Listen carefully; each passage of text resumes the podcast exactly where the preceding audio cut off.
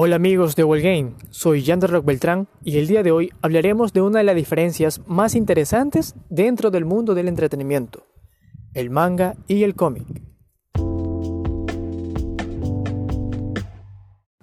Bueno, antes que nada, ¿qué es el manga y qué es el cómic? ¿Cuál es la diferencia? Bueno, el término cómic es utilizado para designar aquellas formas de relato gráfico que se van armando en base a dibujos encuadrados en viñetas. El cómic también puede ser conocido como historieta o tebeo, dependiendo del lugar o región en la que se hace referencia. Sin embargo, el manga es una palabra japonesa que se utiliza para designar a las historietas cómicas fuera de Japón.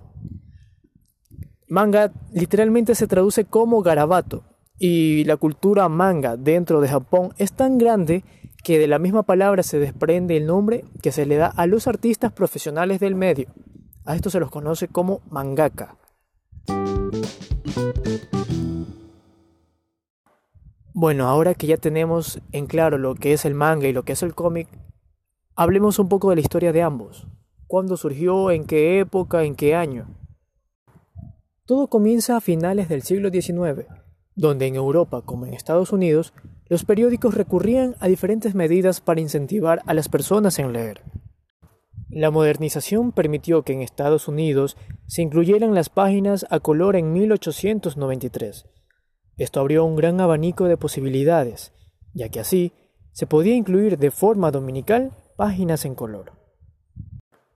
Fue de esta manera donde nace la serie en papel de Hogan Halley, con su principal protagonista Yellow Kid. Así es, Yellow Kid sentó prácticamente las bases del cómic actual, con sus secuencias de imágenes consecutivas para articular un relato, la permanencia de uno o más personajes a lo largo de la serie y la integración del texto en la misma imagen junto con los globos de diálogo, permitieron que el cómic actual naciera. Sin embargo, la auténtica edad de oro del cómic tuvo lugar a mediados del siglo XX, cuando las tiras diarias en la prensa, los libros de cómics y los superhéroes proliferan.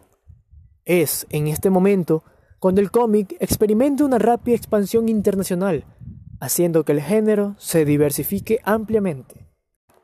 Sin embargo, unas décadas antes de que Yellow Kid apareciera y al otro lado del mundo, en la Tierra del Sol naciente, un japonés conocido como Hokusai Katsushika realizó una serie de croquis de escenas de vida diaria, unos dibujos caprichosos que tendrían por nombre manga. Luego en 1902 Kitazawa Rakuten publicó el primer manga moderno, con cuatro viñetas por página y textos mecanografiados. Más tarde, los editores japoneses se inspiraron en las publicaciones periódicas anglosajonas y sacaron para los años de 1920 revistas mensuales que ponían de relieve los mangas, destinados en un principio a los chicos, o Shonen Club, y a las chicas con Shoujo Club. Luego, más adelante, y debido a la gran acogida, se pensó también para el público adulto o el Jonen Club. Pero vino la Segunda Guerra Mundial y la progresión del fenómeno manga se interrumpió, hasta que en 1947 se la retomó gracias a Tezuko Osamu, un apasionado del dibujo y fan del cine hollywoodense, sobre todo de los animados de Walt Disney, quien reinventa el género con su publicación de Shin Takaharima, o La Nueva Isla del Tesoro dándole una nueva estética, un grafismo redondeado, movimiento y acción que fue un gran éxito. Entonces amigos, se puede decir que la diferencia entre el cómic y el manga son las siguientes. El cómic empieza a finales del siglo XIX en Estados Unidos, no necesita de una secuencia cronológica, posee elementos narrativos cortos y sus dibujos son generalmente humorísticos y con bastante gracia. En cambio, el manga, que es de origen japonés, tiene una secuencia cronológica muy rígida. Sus personajes poseen rasgos redondos tanto en los ojos como en el rostro. Tiene un esfuerzo por proyectar la personalidad de cada personaje y su lectura es de arriba hacia abajo y de derecha a izquierda.